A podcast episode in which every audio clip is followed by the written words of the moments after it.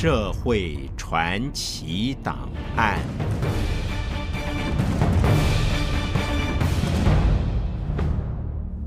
政治是黑道的培养皿。台北市政府警察局大楼正门前的警歌被蒙上了一层灰，而这层灰呢，是黑色的，是彻彻底底黑色的。先是黑衣人亲门踏户闯进松山分局寻人砸电脑闹事，接着又是北投赵氏家族在警察分局辖区内耍特权，他嚣张的程度已经到不把警方放在眼里。更到了漠视法律存在的地步。这个赵氏家族帮派出身的老爸是市党部评委会召集人，也挂着北投分局顾问的头衔。姑姑呢是市党部执行长。不到三十岁的儿子赵介佑曾经担任党代表。年轻生命里都是满满的前科。最近则因为贩毒及诈欺。引发了警界和政坛一连串的风波。这个头角峥嵘的一家人，几乎撑起了整个民进党台北市党部。这是一个养分充足的社会议题及政治话题，里面有黑道人物、政治人物。警方对于出事的年轻一辈拼勇斗狠、犯案累累的事迹，充分的礼遇又礼让。家族对政党的贡献又直达元首，这简直就是台湾版的黑色豪门电影情节。通常这样的剧情只在电影里看得到，如今其真实情节就出现在现实社会里。还有一段，这一家人还有一块可运用的招牌，那就是北投妈祖文化协会。这个外表是宗教文化团体。骨子里却被怀疑是帮派堂口，赵介佑涉入的枪击案就在这个地方。这一连串事件爆发之后，在政坛上再度引发唇枪舌剑的攻防，因为赵家人代表着民进党，这个党当然采取防卫及切割手段，避免火烧中枢，但侧翼没闲着。有人就举出民国七十三年十月发生的江南命案，是国民党主使情报头子与黑道人物勾结，到美国杀害华裔作家刘一良。意思是说，此刻的国民党，你别急着泼脏水，你也曾经干下更丢脸的事儿。在我看起来，这些见缝插针、互相泼粪的口水战，是极其幼稚可笑的行为。我不知谁能说古往今来哪一个时代没有黑道，哪一个时代没有黑白勾结，哪一个社会没有黑道寄生政治，政治豢养着黑社会。无论从社会的生态或文化层面，黑社会是自然存在着的。它就像我们体内的细菌或存在空间中的病毒一般，我们可以吃药、打针或者是打疫苗去毒除菌。但是就是没有办法让所有的菌和毒完全灭绝。人类只要是群居，就有生存领域的需求。生存领域讲白了就是地盘，地盘上就有资源养活生命。人类历史中所有的斗争、冲突，乃至于战争，全都是争夺生存资源及地盘而来。存在于人类社会里的黑道黑帮所争夺的就是地盘跟利益，而依附在政治上就是一道最简便的生存并且壮大的方式。前面所提的江南命案就是美籍作家刘一良被杀的案件。发生当时，我正是刚跑新闻没有多久的菜鸟记者，但是在案发之后的刑事侦查，陈其礼、吴敦等人。或者是军事法庭审理汪希林、胡一敏、陈虎门等人，每一个阶段我都在场。三十七年过去了，现在再回头看，无论如何评断这些人共谋杀害刘一良的动机是什么，情治单位与黑道挂钩这个说法是抹不掉的。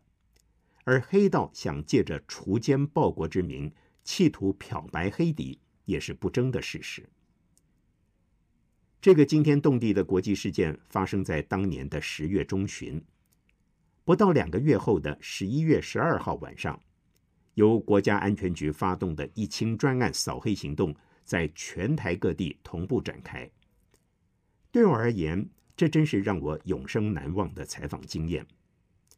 我记得当天下午，我和几位资深的前辈已经有一种山雨欲来风满楼的感受，但是始终问不出个名堂出来。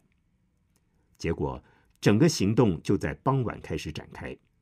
警方陆续抓了陈其礼、吴敦，还有其他好几个叫得出名号的黑道人物。我呢，则是在九点钟很偶然的采访到了警方围捕的行动，抓到当时警备总部中山站的一名主任，他因为跟黑道挂钩很深，被当流氓给清理了。这样的影像画面在当晚成为全国的大独家新闻。这也使得当时警政署就在午夜召开记者会，宣布警方的一清专案启动。这个一清专案抓捕的所谓流氓，包括赫赫有名的郑太吉、罗福柱、蔡冠伦、杨登魁等人，他们都分别送到警备总部所属的四个职训总队，也就是职业训练总队，其实也就是管训队。其中杨登魁、蔡冠伦被分配到绿岛。其他人有的在台东盐湾、太原以及台北县的平林等地。我曾经有机会申请得到警总的同意，到过四个职训总队采访这些受管训的人，其中包含杨登魁在内。后来郑太吉和罗福柱结束管训，返乡从政。郑太吉从屏东县议员一路当到县议长，罗福柱也当选过立法委员。而郑太吉更是因为辅选国民党提名的武则元参选屏东县长，一举击败争取连任的苏贞昌。不过，郑太吉在议长任内因为赌场利益纠纷开枪杀人，被判死刑，在民国八十九年被执行枪决。这个时期，台湾的经济发展正是转型的重要阶段，也就是在十项建设以及十四项建设之后。政府借着扩大公共建设的投资，全面带动经济起飞，也就是在传统制造型的工业生产奠定深厚基础之下，已经开始往高科技产业发展。台湾开始被称为亚洲四小龙。经过疫情专案以及后续的扫黑行动，许多黑道人物也开始要转型了，借着走上政坛，持续发挥影响力。并谋取各种利益。接下来，台湾的政治发展让这些漂白了的黑道人物有了更大的舞台。民国七十七年，李登辉就任总统，为了回应社会上民主化及本土化的呼声，在八十年启动了修宪的民主工程。这个时候，来自各地新选出来的修宪国大代表陆续登上了舞台。由于修宪是由李登辉带领的国民党主导，大批各阶层、各领域代表性的新兴政治人物走进阳明山中山楼的修宪会场。这些人物依功能分担不同角色，像施启扬、马英九以及一批学者精英负责法案的研修，另外一批为数众多的地方型人物则负责到场举手表决。这些人物良莠不齐，光是叫得出帮派名号的人物，就可以围成好几个圆桌一起吃饭。对他们而言，曾几何时被抓捕受管训，如今穿西装打领带，可以和台北的政治明星同台共修国家大法，又可以和总统一起讨论国事，这是何等的荣耀！有些人脱离不了声色财气习性。有些人也改不了要求利益交换的恶习，因此，江湖草莽习气较重的人，白天在阳明山开会，晚上则呼朋引伴到台北市延平北路或天水路一带的酒家餐厅吃饭喝酒，调剂身心。影响所及，第二天早上九点钟开议的会场，始终都会因为人数不足而无法准时开议，往往要两三个小时之后。在党团书记长、副书记长们三催四请之下，才带着酒气进场凑足人数。中华民国的宪法修正案就在这样情况下一条一条修出来了。换个角度看，我们的宪法修正案可真是饱含着酒气跟江湖气息。而李登辉十二年执政，大半时间是依着这两股气而稳稳的坐着。黑道要攀附政治之前，他也可能要累积更多方面的实力。早在二三十年前，有四大行业是黑道最有兴趣插足的，那就是有线电视、砂石、宗教宫庙及声色场合。这四大场合的共通点是：第一，现金交易，而且流通快速；第二，他们都需要拉帮结派共同经营，这样就容易形成各据地盘的势力。其中以砂石业而言，我的记忆里，当年新店溪沿岸砂石业者都和地方议员联手拿下地方型的公共工程，民选的地方政府为了选票，也为了维护预算，往往迁就这些黑白的联手侵蚀，公共工程品质就不是首要注意的事情了。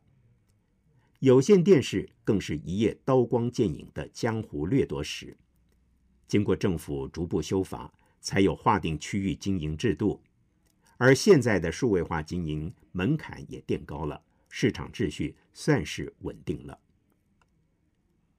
这些人一旦赚了钱，由黑道走上政治，是扩大影响力及扩张势力的一条必走之路。从基层民意代表到副议长或议长，甚至争着选县市首长，他们要的就是掌握权力。政治的本质是权力，理想是为善服务大众，现实是为恶满足个人私欲。看看台湾近四十年的社会及政治发展，几轮的扫黑，黑从未被扫尽。当年有个正太吉，现在又冒出个小嫩芽赵介佑，他们都借着政治来漂白，但又不愿意脱去黑底本性。政治。真的可以说是黑道的培养皿。谢谢您收听，再会。